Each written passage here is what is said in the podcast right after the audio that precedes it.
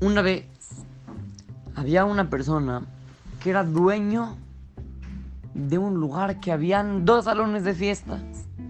Y él lo rentaba, estaba uno al lado del otro. Cada salón tenía un nombre.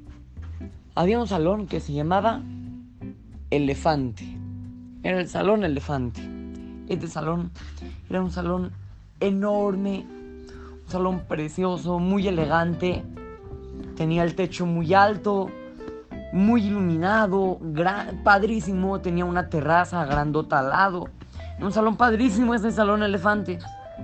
Y el otro salón de al lado era el salón que le llamaban Delfín. El salón Delfín. Y este salón era un salón también muy bonito, muy bien decorado.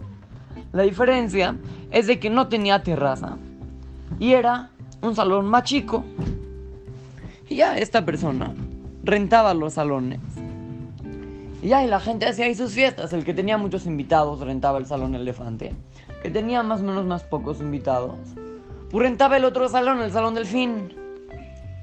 Y ya todo iba súper bien. Era con reservación.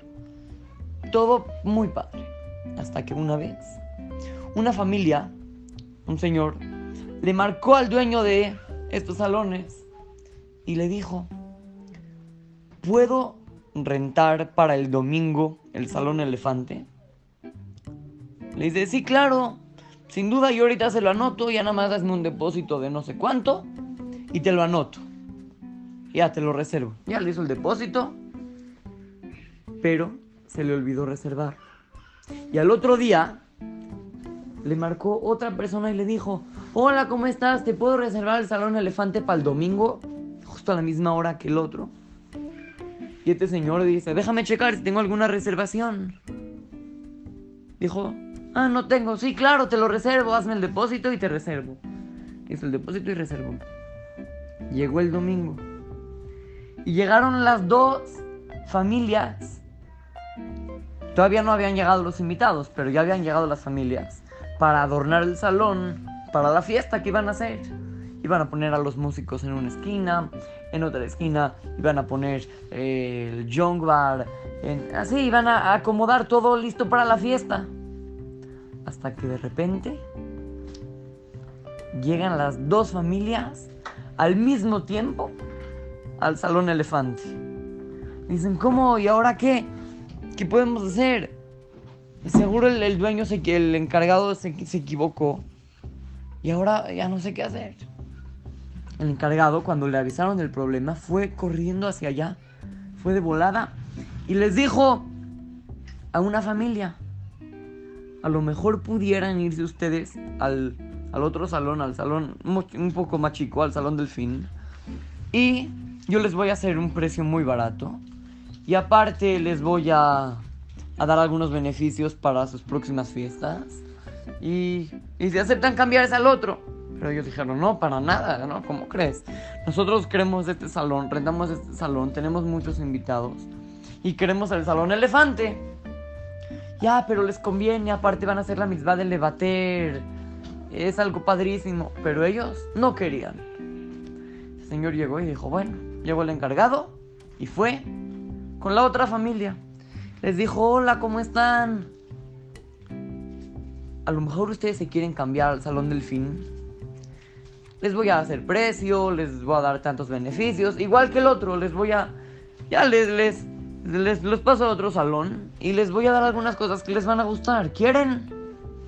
Pero el señor pues también decía, no, pues ya, ya empezamos a acomodar a los músicos ya está toda la logística del evento. Ya cambiar un salón va a ser un problema. Aparte tenemos muchos niños y el otro salón no tiene terraza. Bueno, pero te conviene, va a ser la misma del Levater.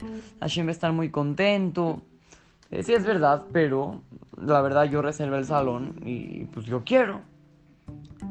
Pero, pregúntale a mi esposa. Si ella acepta, me cambio al delfín. Está bien. Entonces llegó el encargado y fue con la esposa.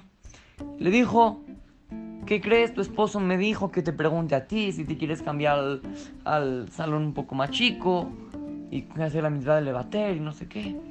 La señora pues también le decía, no, pues la verdad es que queremos el salón grande. Ya, como ya le explicó mi esposo, tenemos niños. Y, y ya, también queremos el grande, ya lo habíamos reservado. El encargado le dijo, Hashem te está poniendo una prueba ahorita. ¿Quieres cumplir la mitzvah del levater o no? Ahorita tienes una, una oportunidad. Esta señora le contó al encargado. Le dijo, mi papá ahorita está muy enfermo. Muy, muy enfermo.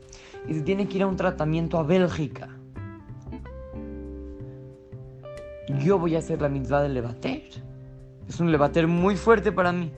Voy a hacer esta mitzvah para el zehut, que mi papá se cure completamente. Está bien. Y se pasó al otro salón, al delfín.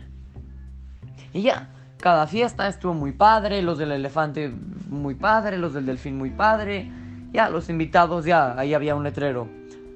Fiesta de la familia tal, a la izquierda. Fiesta de la familia tal, a la derecha. Y ya. Todo iba muy bien. Al otro día, ya acabaron las fiestas, todos se fueron. Y el papá de la señora se fue a hacer unos exámenes para antes de viajar a Bélgica al tratamiento. Llega a los exámenes y el doctor le dice, señor, aquí no se aceptan bromas. Dice, ¿cómo que bromas? Yo no le hago ninguna broma. Dice, sí, el que vino antes seguro era su gemelo o una persona muy parecida a usted. Le dice, ¿por qué? Dice, pues antes, cuando vino, tenía un problema muy grande en el cuerpo. Y ahorita no tiene nada. A la fuerza es otra persona completamente. Le dice, no, yo soy de verdad. Dice, bueno, ¿con qué doctor fuiste? ¿Qué doctor te hizo el tratamiento? Le dice, un doctor muy bueno, el mejor del mundo, el mejor de todos. Dice, ¿cómo se llama ese doctor? Dijo, ese doctor se llama Hashem. Él puede curar todas las enfermedades. En el momento que mi hija se esforzó un poquito y, bueno, mucho, hizo la mitzvah de levater, entonces Hashem me curó. Niños, cuando es una mitzvah que nos cuesta trabajo, es una mitzvah que tiene mucho más valor. Lefum Zahara Agra. Según el esfuerzo, es el pago, es el resultado. Cuando nosotros tengamos una mitzvah fácil de hacer, hay que hacerla, pues claro. Es una mitzvah muy grande. Pero si es una mitzvah que te cuesta trabajo, gánale al Yetzerara. Y sábete que esa mitzvah tiene muchísimo más valor.